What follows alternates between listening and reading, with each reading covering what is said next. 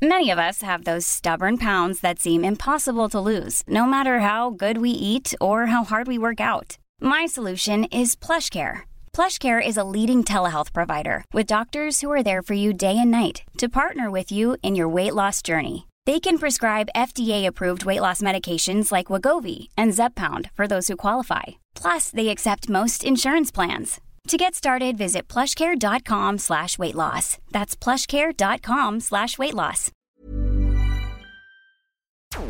Porque el mundo actual no se entendería sin la economía y los negocios. Acompaña a Mario Maldonado, el columnista de negocios más joven y objetivo del periodismo financiero, en su programa Bitácora de Negocios.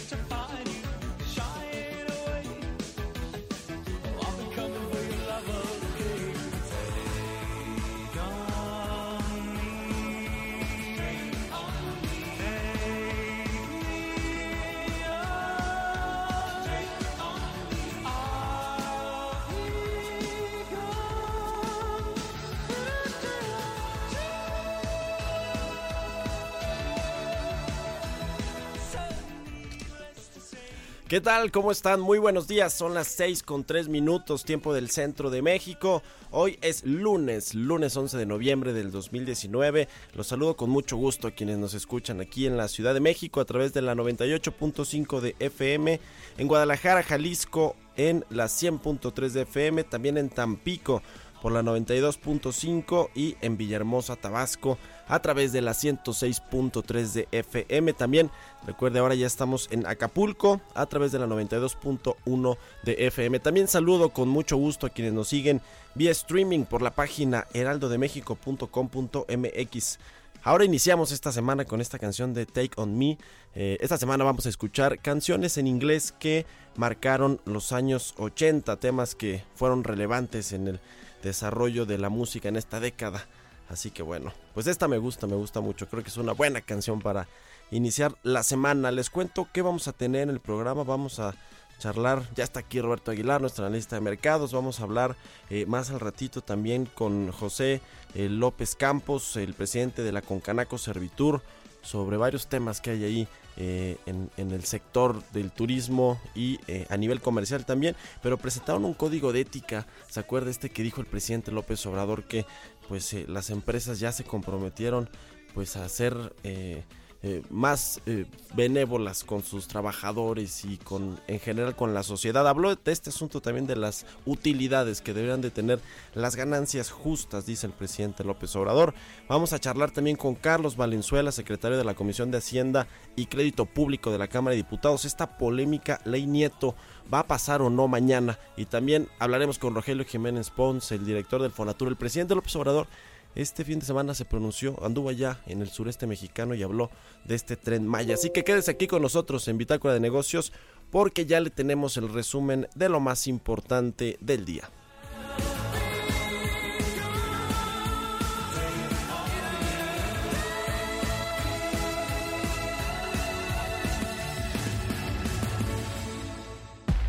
El resumen. De acuerdo con Carlos Romero Aranda, procurador fiscal de la Federación, aquellas empresas que hacían uso de facturas apócrifas por error o desconocimiento podrán regularizar su situación fiscal hasta finales de 2019. Señaló que estos contribuyentes tienen como plazo hasta antes del 1 de enero de 2020, cuando entrará en vigor la ley contra empresas fantasma y la facturación falsa. El empresario Claudio X González consideró que el plan de inversión en infraestructura que anunciará el gobierno federal en breve ayudará a que la economía mexicana crezca. Después de una reunión con la titular de la Secretaría de Gobernación, Olga Sánchez Cordero, el presidente del Consejo de Administración de Kimberly Clark de México comentó que si este año el crecimiento del PIB se ubica cerca del cero, el próximo año debería pasar por lo menos a 1.0%. En la víspera de la aprobación del presupuesto de egresos, el Centro de Estudios Económicos del Sector Privado recomendó que la asignación de recursos sea eficiente, transparente, equitativa y con reglas claras para estimular el crecimiento económico. El secretario de Comunicaciones y Transportes, Javier Jiménez Espriu, indicó que existen 482 observaciones por atender de las presuntas irregularidades que quedaron pendientes de la anterior administración sobre diversos proyectos, como por ejemplo el del tren interurbano. Dichas observaciones ya fueron remitidas a las instancias correspondientes como la Secretaría de la Función Pública, la Auditoría Superior de la Federación y al órgano interno de control de la Secretaría de Comunicaciones y Transportes. La Conducef recomendó que con el objetivo de terminar con las deudas sin afectar las finanzas familiares, es clave concentrarse en liquidar antes de volver a utilizar las tarjetas de crédito. Aconsejó a clientes de la banca elaborar una lista de todas las deudas y ordenarlas de mayor a menor, según su monto y tasa de interés. Del 15 al 18 de noviembre próximo se llevará a cabo en el país el Buen Fin, en donde los establecimientos participantes ofrecerán promociones, por lo que es importante reflexionar sobre lo que realmente se necesita y con ello hacer un consumo responsable. De acuerdo con la Profeco, es importante no caer en la tentación y gastar más, por lo que lo mejor es planear, es decir, elaborar una lista de las necesidades y deseos, así como verificar precios. Bitácora de negocios. El editorial.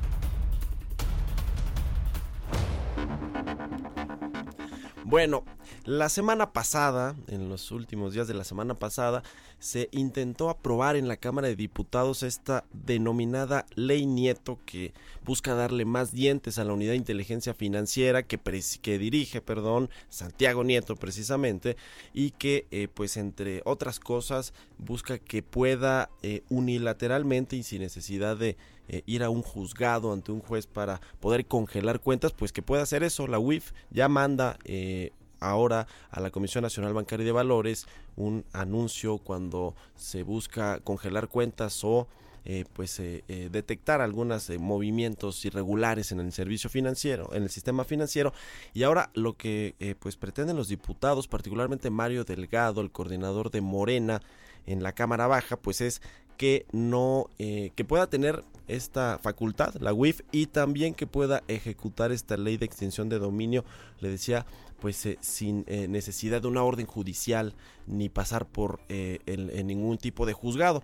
Puede ser esto pues muy autoritario, por decirlo de alguna manera, por parte de la UIF, sobre todo a la luz de estas leyes que ya se aprobaron, ¿no? estas reformas a los códigos fiscales y penales para equiparar la defraudación fiscal como un asunto de delincuencia organizada, un delito grave, también el tema este de las factureras y la misma ley que pues avala la extinción de dominio. Todo esto pues vendría a la pinza también con esta nueva facultad que tendría la UIF. Así que es un tema eh, pues muy relevante. Vamos a platicarles hace rato con un diputado de El PAN, Carlos Valenzuela, al respecto de este tema porque se prevé que mañana, después de que se eh, eh, presentaron todos estos sombrerazos en, la Cámara de Diputados la semana pasada. Se prevé que ahora sí mañana se vote esta ley Nieto y veremos si se le dan o no estas facultades. De pronto puede parecer peligroso por el perfil también de Santiago Nieto tan público, tan poco discreto y que incluso lo ha criticado Arturo Herrera, ¿eh? el secretario de Hacienda. Así que bueno, vamos a ver si, si se le da o no esta facultad y aquí lo vamos a estar platicando. Por lo pronto vamos a charlar más al ratito con Carlos Valenzuela. Son las 6 con 10 minutos. Mercados bursátiles. Y ya llegó a la cabina de El Heraldo Radio Jesús Roberto Aguilar. ¿Cómo estás, mi querido Robert? Buenos días. Ya te estaba cambiando el nombre. Jesús, ¿de dónde, caray? ¿Cómo estás, Mario? Buenos días. Pues fíjate que un inicio de semana convulsionado para los mercados financieros. Eh, pues hoy en particular las acciones de todo el mundo, las que estaban los mercados que, estaban, que están abiertos ya, pues afectados por justamente la escalada de violencia, no solamente de este lado del continente, sino más bien en Hong Kong, que esto presionó a, las acciones eh, de los mercados asiáticos a su peor jornada desde agosto. Y bueno, pues también encendió las alertas para que los inversionistas buscaran más eh, estos activos de refugio, como es el caso del yen y del oro. También los eh, nervios se contagiaron luego de en Europa, previo al dato del PIB, que fíjate que finalmente la economía británica creció a su ritmo interanual más bajo en casi una década. Sí libró la recesión, que era lo que se esperaba, pero la verdad es que el rebote del crecimiento trimestral fue menor a lo eh, esperado.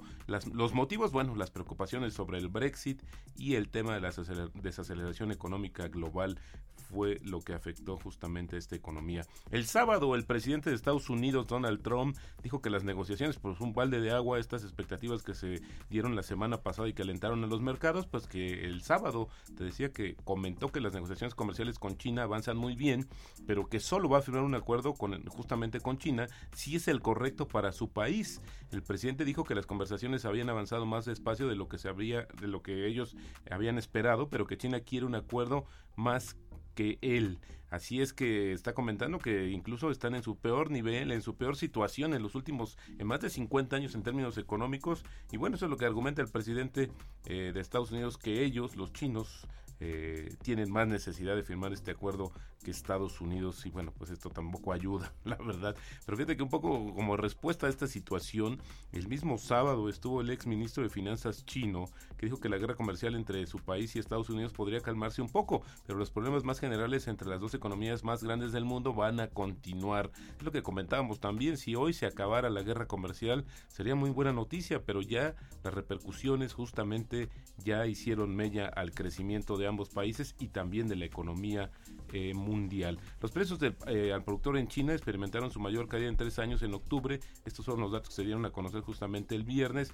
Pero lo interesante es que el precio de, los precios del consumidor, la inflación en China, se aceleró más eh, rápido en casi ocho años y esto sobre todo al alza en los precios del cerdo por la fiebre porcina africana que afectó la oferta local del país asiático y que pues ha tenido que cubrir justamente con importaciones. De hecho, algunas empresas mexicanas han sido favorecidas con esta mayor demanda, este mayor apetito de la carne de cerdo justamente en China, que como sabes es una es forma es una parte básica de la del consumo de aquel país.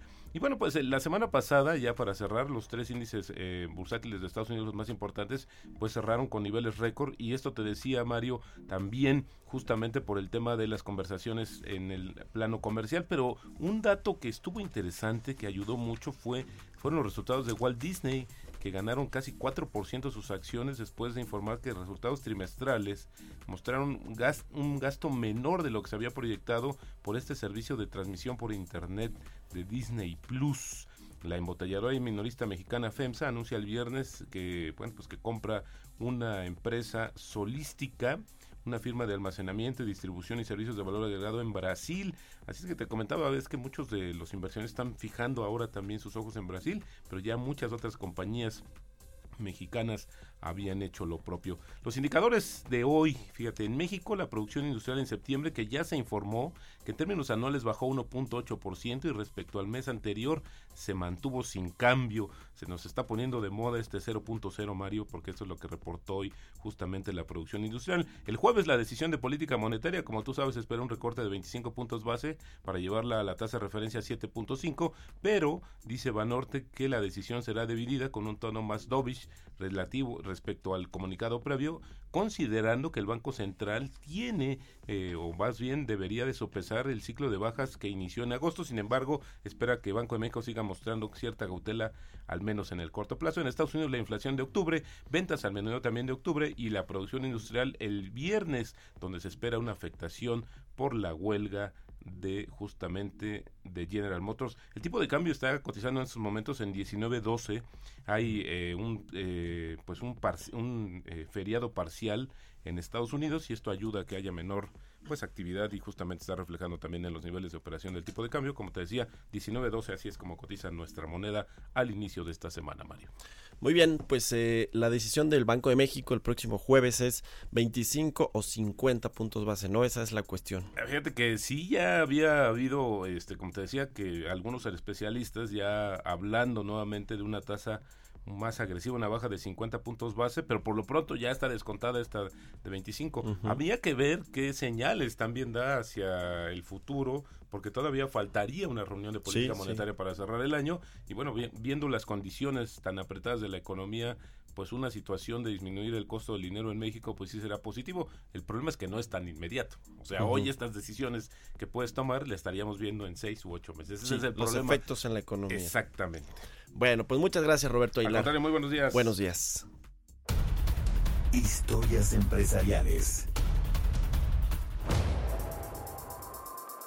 La semana pasada Netflix anunció que planea eliminar el uso de cuentas compartidas, estas cuentas que pues se le pasan o se comparten las contraseñas con amigos, con familiares para que puedan eh, ver eh, las series o las películas que están disponibles en Netflix.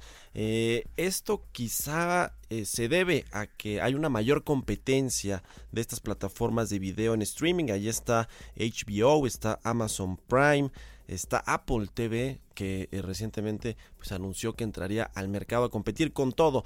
De este sector nos va a hablar en, la siguiente cápsula.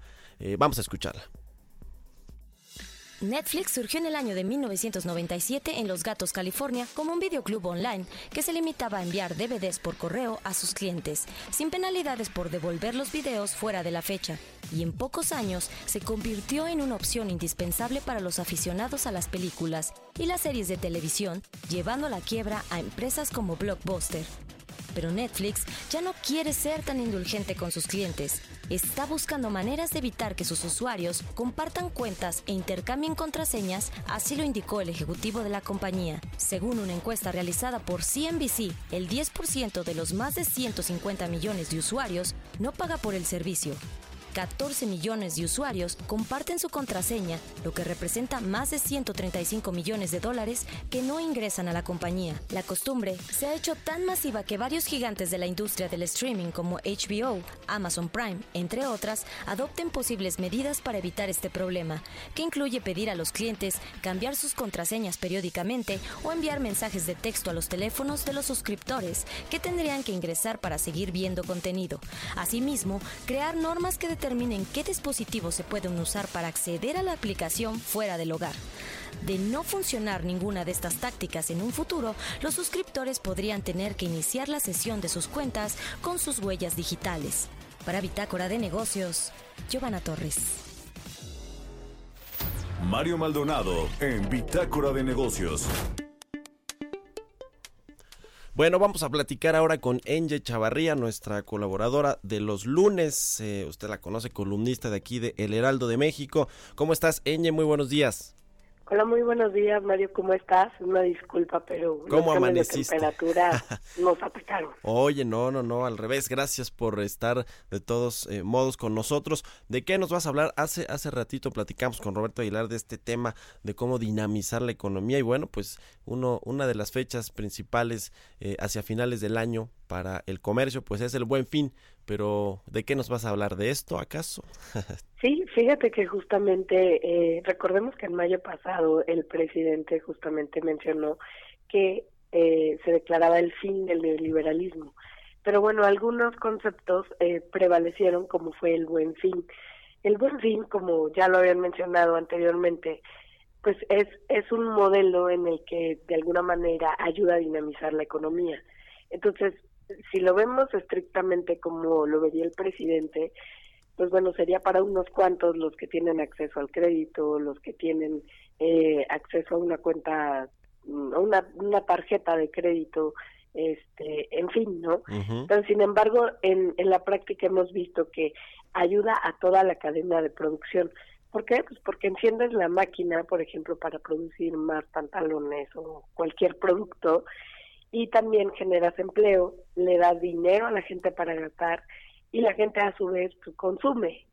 Sin embargo, pues lo que vemos también es que la gente hoy se encuentra más precavida que en otros años y aunque se espera una derrama por arriba de los 100 eh, mil millones de pesos eh, para, para este evento, pues la gente será un poco más precavida porque efectivamente está empezando a sentir que su dinero puede llegarle a faltar.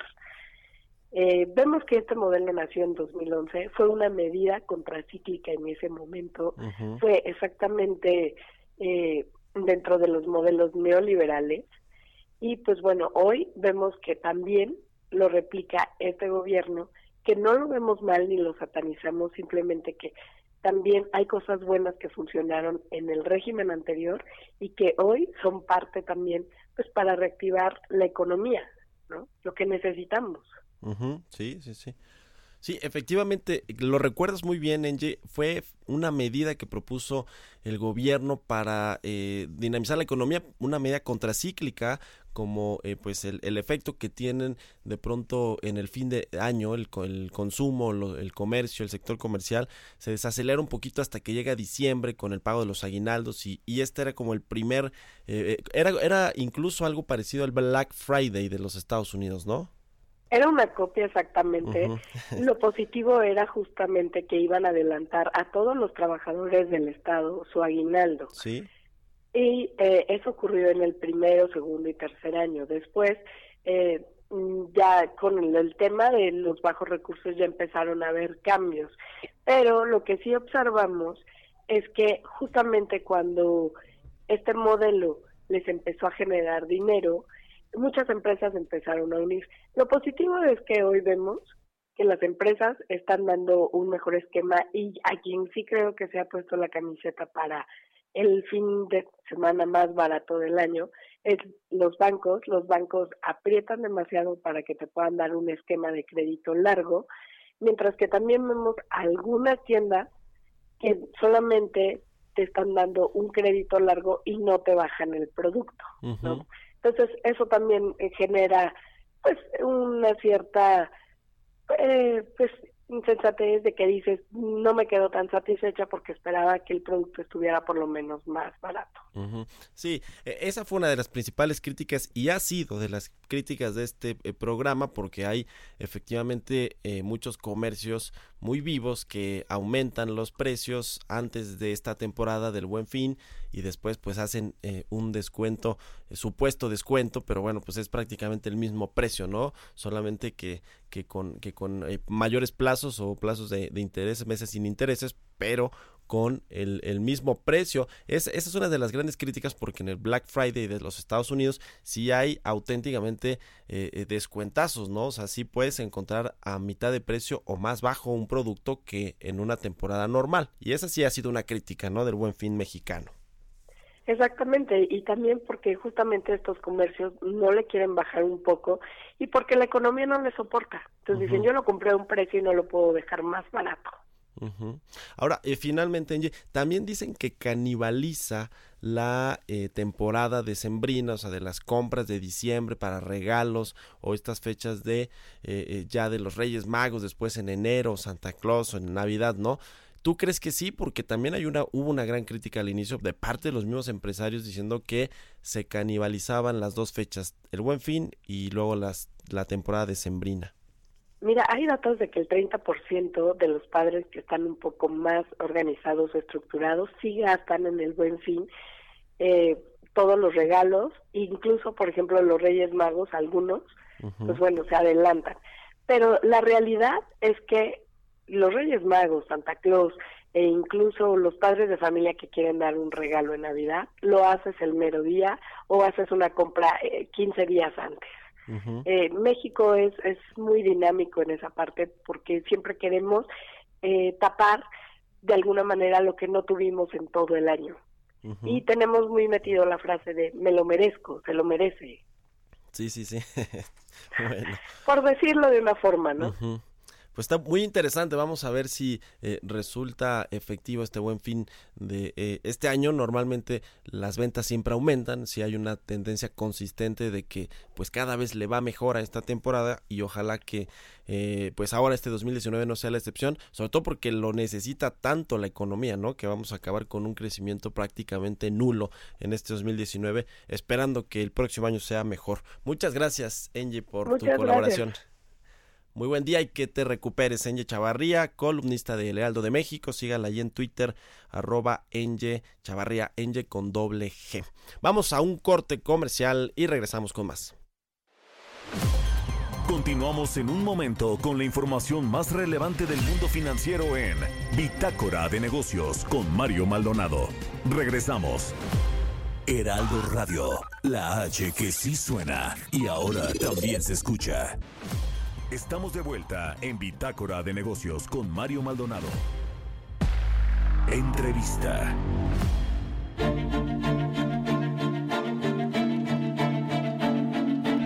Ya estamos de regreso en Bitácora de Negocios. Vamos a conversar ahora con José Manuel López Campos. Él es presidente de la Confederación de Cámaras de Comercio, Servicios y Turismo, la Concanaco Servitur, a quien saludo con mucho gusto en la línea telefónica. ¿Cómo estás, José Manuel? Muy buenos días. ¿Qué tal? Muy buenos días. Mario, ¿cómo estás? Bien, gracias José Manuel, gracias por tomarnos la comunicación. Oye, platicamos hace ratito con nuestra colaboradora Enge Chavarría sobre el buen fin. ¿Qué esperan ustedes? Eh, eh, te quiero preguntar sobre otras cosas, pero eh, ya pues aprovechando el viaje, este buen fin que se realizará del 15 al 18 de noviembre, es decir, el próximo fin de semana. Cuéntanos un poquito de sus expectativas. Bueno, pues tenemos mucho optimismo ya que eh, este Buen Fin va a ser el más incluyente de, todas las ediciones que se han tenido. Este empezó desde el 2011, sumando los esfuerzos de empresarios y autoridades durante todos estos años. Ya hay ocho eh, ediciones, cada una más exitosa que la anterior. Esta va a ser la novena edición. Pues el comparativo entre el primer año que no se llegaron a 40 mil millones de pesos de ventas en todo el país a la expectativa que tenemos de alcanzar o rebasar los 118 mil millones de pesos de la edición 2019 nos indica el no solamente el crecimiento, sino la mayor participación de establecimientos comerciales, de empresas de servicios y del sector turístico, y también de consumidores y, e instituciones financieras, así como de las autoridades. Ya. Bueno, pues ojalá que, como lo dices, eh, sea un buen, eh, un buen, buen fin, ahora sí que valga la redundancia, y que la actividad comercial, la actividad económica se logre reactivar ya en esta eh, final, en esta pues última, último bimestre, ¿no? De el 2019. Quiero preguntarte ahora, José Manuel López Campos, presidente de la Concanaco Servitur, sobre este código de ética que se le ha planteado al presidente Andrés Manuel López Obrador, este código de ética empresarial, ¿cuáles son los principales lineamientos de esto que le proponen a el titular del Ejecutivo? Bueno, mira, en realidad el código de ética empresarial del Consejo Coordinador Empresarial existe desde hace muchos años. Cada nueva directiva se revisa el plan estratégico con el que se va a conducir que incluye el código de ética y las mejores prácticas tanto de gobierno como de apego a la responsabilidad social y al medio ambiente con el que se deben de conducir las organizaciones 12 que integran el Consejo Coordinador Empresarial, así como las empresas que éstas afilian. Sin embargo, en este momento en lo que estamos trabajando es en una nueva visión social de las empresas en México, que eso estamos trabajando a las 12 las dos organizaciones empresariales que, con lo, que, constituyen el Consejo y esperamos tenerlo eh, listo en la brevedad. Eh, en el mes de noviembre eh, tal vez ya se tenga concluido y presentarlo a más tardar en diciembre, pero es para este mismo año. Desde luego que a eso se debe referir el presidente y desde luego que esa, e, ese, ese compromiso debe de vincular a todas las empresas del país para, para con los mexicanos y para con la sociedad en general.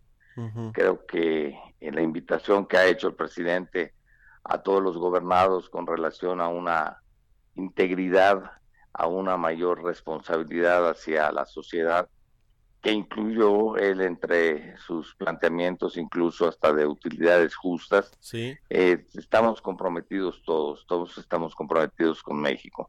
Y eso también debe de obligar a las empresas extranjeras que hacen negocios en México y que trabajan y venden para los mexicanos. Sí, este tema de las utilidades justas o ganancias justas que puso sobre la mesa el presidente López Obrador llama la atención eh, porque ciertamente hay un asunto de un código de ética y de una responsabilidad social de las empresas y, va, y corre en el carril de, de, la corrupción, de la lucha contra la corrupción, tanto eh, en el gobierno como de parte de las empresas, ¿no? Creo que allí debe haber ese piso parejo pero el asunto de las utilidades justas, ¿cómo va a ser posible medir que las eh, empresas ganen lo justo, solamente lo justo y no más de eso?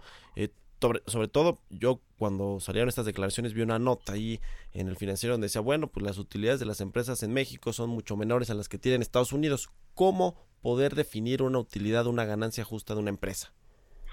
Yo creo que la, la mejor definición de esto es el tratamiento que reciban en, la empresa los colaboradores y los empleados y funcionarios de la misma, que tengan este acceso a, las mejores remuneraciones posibles, a todas las prestaciones sociales y que se pueda hablar de, dignidad y de un trabajo decente. En este sentido es fácil eh, poder tener parámetros internacionales apegándonos a la Agenda 2030 del Pacto Mundial de la Organización de las Naciones Unidas, a las que estamos eh, incorporados todas las organizaciones del, del CCE. Con Canaco incluso en este momento está trabajando en un programa que se llama un programa de integridad empresarial que va a consistir no solamente en certificar a las empresas, sino en impartir en cada una de sus 256 cámaras en el país eh, pláticas y cursos que para para que para que no solamente se firmen para la foto estos estos este, estas acreditaciones sino que realmente es un compromiso consciente de los alcances que tiene la responsabilidad social para cada una de las empresas.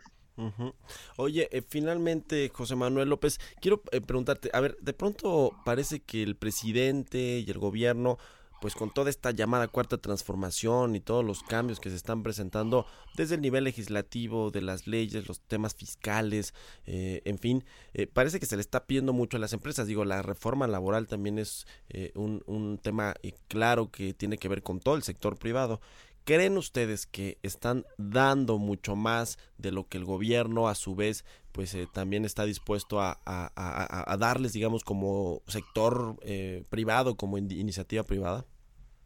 Bueno, yo creo que este primer año ha sido un año eh, que en el que el planteamiento de las transformaciones que han, sido, que han sido muchas de ellas estructurales y ante nuevas cámaras legislativas, tanto en diputados como en senadores, eh, se ha eh, abierto muchos frentes. Tal vez, en opinión de Concanaco, aquí no comprometo al Consejo Coordinador Empresarial, en, la Confederación de Cámaras Nacionales de Comercio, Servicios y Turismo, eh, pensamos que debería de haber sido más gradual, dar la oportunidad de, la, de adaptarse y de reaccionar a cada uno de estos cambios y permitir que no solamente sean asimilados de manera positiva, sino que incidieran en, en beneficios para la población. Algunas de estas políticas se están implementando por la la rapidez con la que se han hecho no solamente no permiten a las empresas reaccionar favorablemente, sino que algunas se contraponen a, las, a, lo que se venía realizando por años y puede tener un efecto contrario al que se está buscando. Eh, en palabras del presidente, yo te diría que tendrían que serenarse los legisladores y este y darle darle tiempo a que estos cambios se vayan haciendo gradualmente sin perder el paso pero sin, sin, sin acelerar en exceso las, esta, esta transformación. Pues sí, que se serenen los legisladores que de pronto parece que de forma muy ocurrente es que proponen sus iniciativas o sus reformas a eh, distintas leyes. Vamos a estar en contacto, eh, eh, José Manuel López Campos, presidente de la Concanaco Servitur, para pues seguir platicando de este y muchos otros temas. Te agradezco mucho por lo pronto que nos hayas tomado la llamada. Terminaría con una de las preguntas que hiciste en cuanto al monto de las utilidades. Están relacionadas, entre otras cosas, no pueden ser iguales de país a país, eh, cuenta para esto el, riesgo país, las tasas de interés, las, los salarios que se pagan en cada, en, en, cada nación y las condiciones de mercado no son exactamente iguales para comparar país con país ni empresa con empresa. Hay empresas tecnológicas que tienen aparentemente grandes márgenes de utilidad, pero que son de vida muy efímera los productos que realizan. Hay empresas tradicionales que tienen márgenes más conservadores pero que permanecen en el tiempo. Sí, sí, sí. Hay que hacer las comparaciones justas también, ¿no? Así como las utilidades justas, comparaciones justas, porque los mercados son muy distintos. Por ejemplo, este que decía yo, ¿no? De Estados Unidos y, México. Muchas gracias eh, por habernos tomado la llamada, José Manuel López Campos. Que tengas buen día y una feliz semana que termina con el buen fin. Con el buen fin. Que, por cierto, empieza el viernes 15 y termina el lunes 18. Hacerlo antes o prolongarlo por más tiempo, es un factor que también entra en la calificación de integridad empresarial. Ya. Bueno, pues gracias. Un abrazo, que estés muy bien. José Manuel López Campos, presidente de la Concanaco Servitur. Son las 6 con 39 minutos. Entrevista. Se reunieron los empresarios mexicanos, particularmente del sector de la construcción, con el presidente Andrés Manuel López Obrador y parte de su gabinete para hablar de este proyecto tan importante que tiene el nuevo gobierno del el tren Maya que correrá por cinco estados del sureste mexicano. Y al respecto vamos a platicar con Rogelio Jiménez Pons, el director de El Fonatur, quien lleva este proyecto. ¿Cómo está, Rogelio? Buenos días, Mario, tus órdenes. Gracias por tomarnos la, llamada. Pues platícanos cuáles fueron los temas que se eh, acordaron o que se revisaron en esta reunión con los empresarios.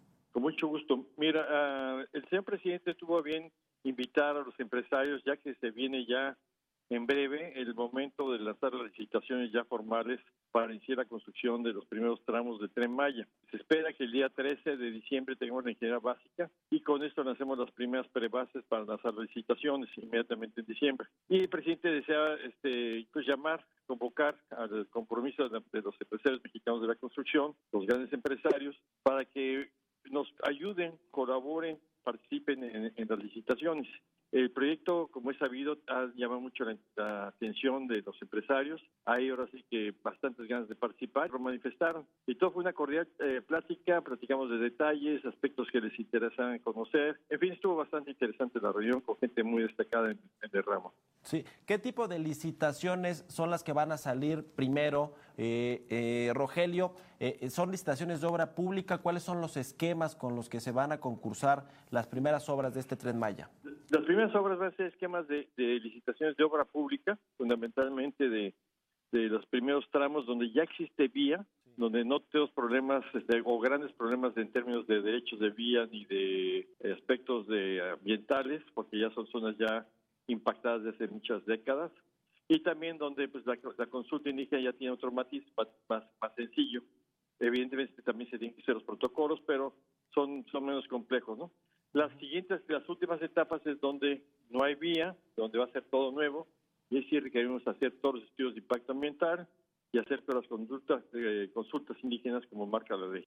Habíamos hablado recientemente, Rogelio, sobre este aumento que ustedes le están pidiendo a la Secretaría de Hacienda en el presupuesto para la inversión pública de este proyecto, a llevarlo al menos un 40% de todo el proyecto. ¿Esto se mantiene o la reunión que tuvieron con los empresarios cambió un poco este panorama? ¿Va a haber más participación de la iniciativa privada? ¿Cómo está este asunto? No, yo creo que se mantiene, inclusive va a aumentar la participación del Estado. El, objetivo de, esto, de este planteamiento es que no tengamos tanto costo financiero, crear las mejores condiciones. Hay nuevos elementos en esta ecuación, elementos que no estaban tomados en cuenta hace algunos meses y se refiere a que es bastante interesante, positivo el escenario del ingreso. Entonces, en relación a esto puede cambiar este, sustancialmente la fórmula de inversión al aumentar el compromiso del Estado, también sabe perfectamente que puede tener recursos adicionales para poder salir pues el proyecto eh, económicamente viable, ¿no? Eh, es impresionante lo que nos dieron los, datos de las empresas, la inglesa Steer Davis y la norteamericana canadiense Pricewaterhouse que hicieron los análisis costo-beneficio y están saliendo muy positivos. Este aumento del presupuesto que tienen previsto para el próximo año, eh, para el tren Maya Rogelio, se lo pedirán a Hacienda y Hacienda a su vez lo hará en eh, modificará un poco el presupuesto del próximo año, es decir, en particular con este proyecto, o irán directo con los diputados, porque ya el tema de los presupuestos ya está en la cancha de los diputados. Así es, así me parece una mezcla de ambas situaciones como tú indicas. Eh, obviamente todo tiene que pasar por la sanción eh, oportuna de la Secretaría de Hacienda, que ya está trabajando en ello, y en consecuencia de esto ya ellos tomarán las políticas de cómo se organiza todo esto para que tengan la aprobación correspondiente en el presupuesto de 2020.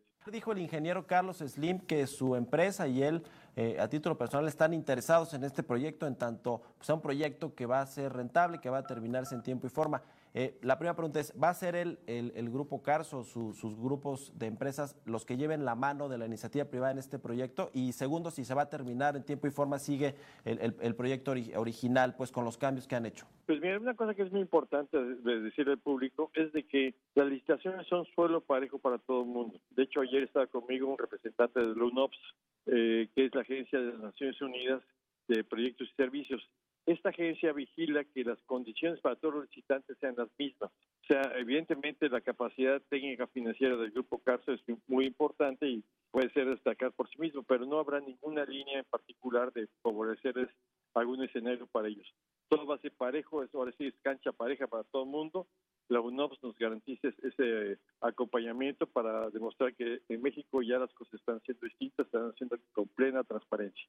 Sí, ¿y los tiempos, va en tiempo y forma las fases como se programaron? Sí, estamos un poquito retrasados, tres semanas, yo creo que vamos a tener un mes de retraso, pero para este tipo de proyectos ese retraso no es nada significativo.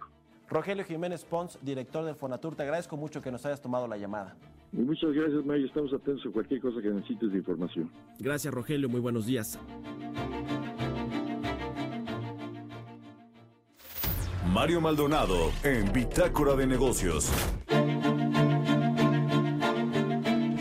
Bueno, vaya noticia la que se dio a conocer ayer, la dimisión del presidente boliviano Evo Morales, luego pues de una serie de revueltas sociales y luego también de que el general Williams Calimán, eh, William de las Fuerzas Armadas de Bolivia, le pidiera eh, públicamente a través de un video eh, y de una conferencia de prensa, bueno, de un mensaje más bien porque no hubo espacio para las preguntas, eh, que luego de analizar la situación conflictiva interna le pidieron al presidente del estado, a Evo Morales renunciar a su mandato presidencial, permitiendo la pacificación y el mantenimiento de la estabilidad por el bien de nuestra Bolivia, le dijo el eh, jefe de las Fuerzas Armadas pues junto con Evo Morales también se fue el vicepresidente de Bolivia, Álvaro García, también el presidente de la Cámara de Diputados, Víctor Borda, y todo esto tiene que ver pues con una eh, elección en la cual pues Evo Morales se religió y bueno, presuntamente hubo un fraude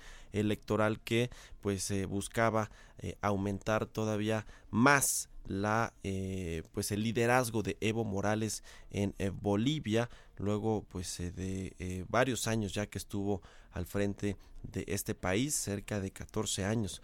Entonces, eh, hubo un tema ahí todo, eh, una, una, una, serie pues de implicaciones que esto representa para este eje eh, socialista de Latinoamérica, Estamos hablando de pues, el derrocamiento de este eh, presidente eh, que bueno se enfocaba mucho a los temas sociales y por lo mismo el eh, presidente de México Andrés Manuel López Obrador simpatiza ya ha simpatizado con el gobierno y la y la presidencia de Evo Morales. Ayer el, el, canciller Marcelo Ebrard puso algunos mensajes en, Twitter, uno de ellos incluso le daba la bienvenida acá en México a Evo Morales y buscara algún asilo político dice que ya algunos funcionarios de su gobierno han eh, eh, pedido a México este asilo político y se encuentran de hecho aquí. Bueno, pues le ofreció eh, a, Evo Morales, el canciller Marcelo Ebrard, que aquí lo reciben casi casi con las puertas y los brazos abiertos. Y también ayer el presidente López Obrador a través de su cuenta de Twitter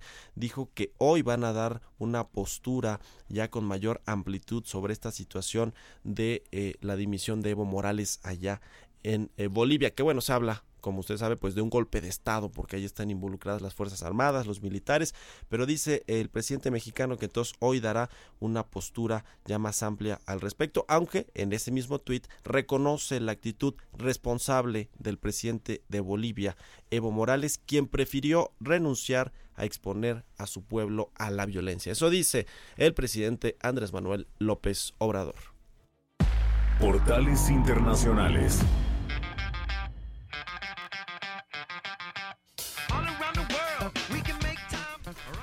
Y bueno, pues continuando con los temas internacionales, ya está aquí en la cabina nuestro jefe de información Jesús Espinosa, quien nos va a dar otra eh, información internacional, pero ahora en lo que tiene que ver con los negocios, la economía y las finanzas. ¿Cómo estás, Chucho? Buenos días. Mario, te saludo con mucho gusto. Muy buenos días, buenos días para todos. Iniciamos esta semana y precisamente pues, hablando del tema de allá de Bolivia, hablando de Evo Morales, fíjate, Mario, que eh, pues Evo va a dejar un déficit fiscal del menos 7.82% en Bolivia.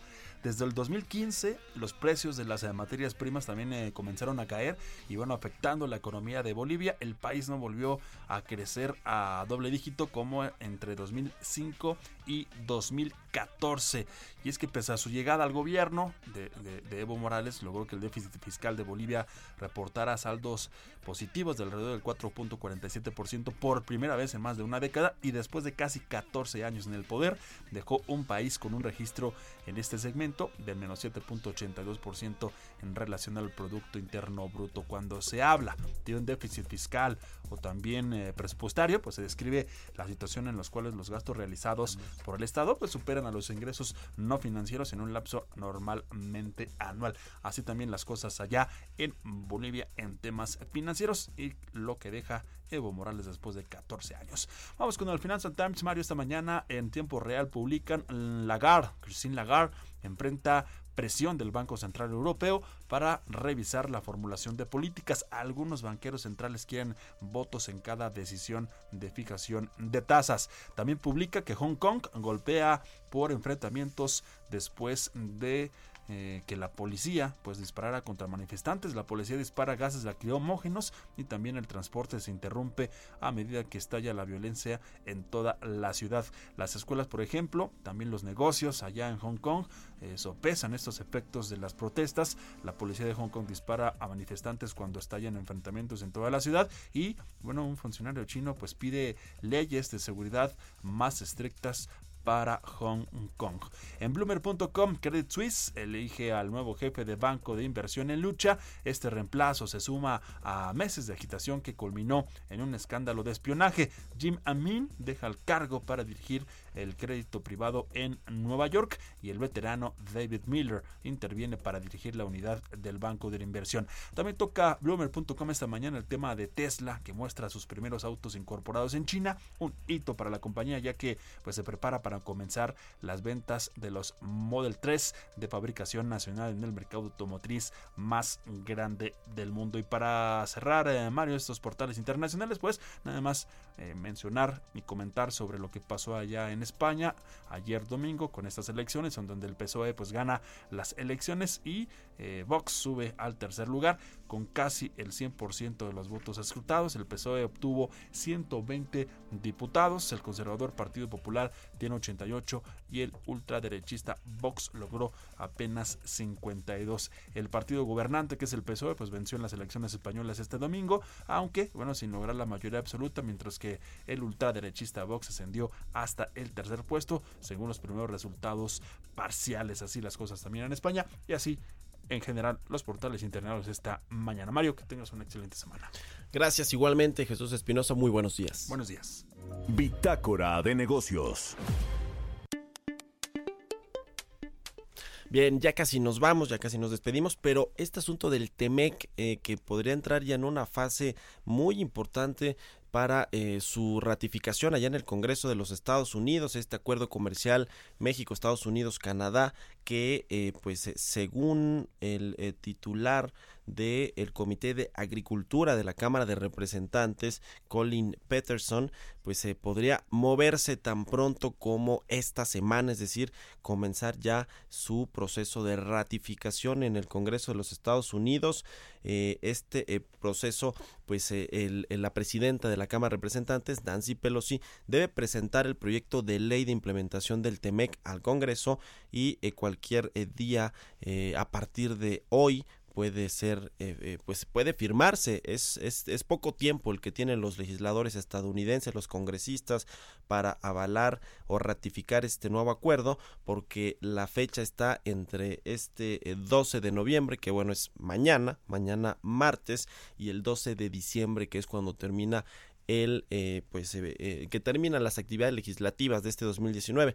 Hay que recordar que si no se ratifica este año para el próximo se ve más que complicado por el proceso político electoral que atraviesa Estados Unidos de eh, pues eh, las elecciones presidenciales. Entonces se puede complicar mucho. Hay optimismo. Yo creo que como no había habido antes de que se ratifique este Temeca allí en la Cámara de Representantes de los Estados Unidos y que bueno pues para México sería más que relevante para la certeza a la inversión privada, sobre todo a la inversión extranjera, que pues es eh, inversión que se planea a largo y mediano plazo. Y a propósito de esto, aquí le habíamos contado como que bancos de inversión, por ejemplo Morgan Stanley, UBS, eh, la Societe General, pues se ven riesgos sobre la economía mexicana, están encendidas las alarmas sobre lo que va a suceder con eh, la economía nacional el próximo año, sobre todo ya este año ya está pues prácticamente perdido porque no vamos a crecer este 2019, pero el próximo pues la, intención es que se, se, alcancen esas tasas de crecimiento que busca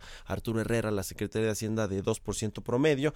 Eh, ya ves que Morgan Stanley dijo a los inversionistas que lo mejor sería pues eh, salirse de México en el tema del tipo de cambio y los bonos de deuda porque el próximo año pues no se ve nada bueno. Ojalá que la boca se le haga chicharrón a los analistas de Morgan Stanley porque de verdad que es muy preocupante este asunto para la economía mexicana. Pero bueno, pues con esto terminamos eh, esta, este programa de Bitácora de Negocios. Le agradezco mucho que nos haya acompañado como siempre y que haya iniciado la semana con nosotros.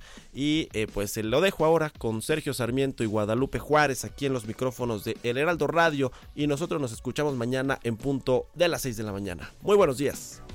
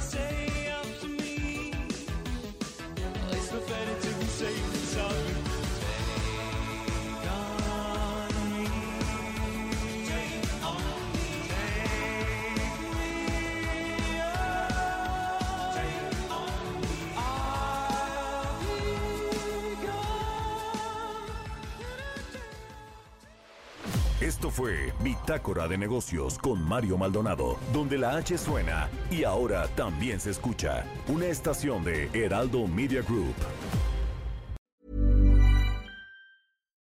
Deserves the best, and there's no better place to shop for Mother's Day than Whole Foods Market. They're your destination for unbeatable savings, from premium gifts to show-stopping flowers and irresistible desserts. Start by saving 33% with Prime on all body care and candles. Then get a 15-stem bunch of tulips for just $9.99 each with Prime. Round out Mom's menu with festive rosé, irresistible berry chantilly cake, and more special treats. Come celebrate Mother's Day at Whole Foods Market.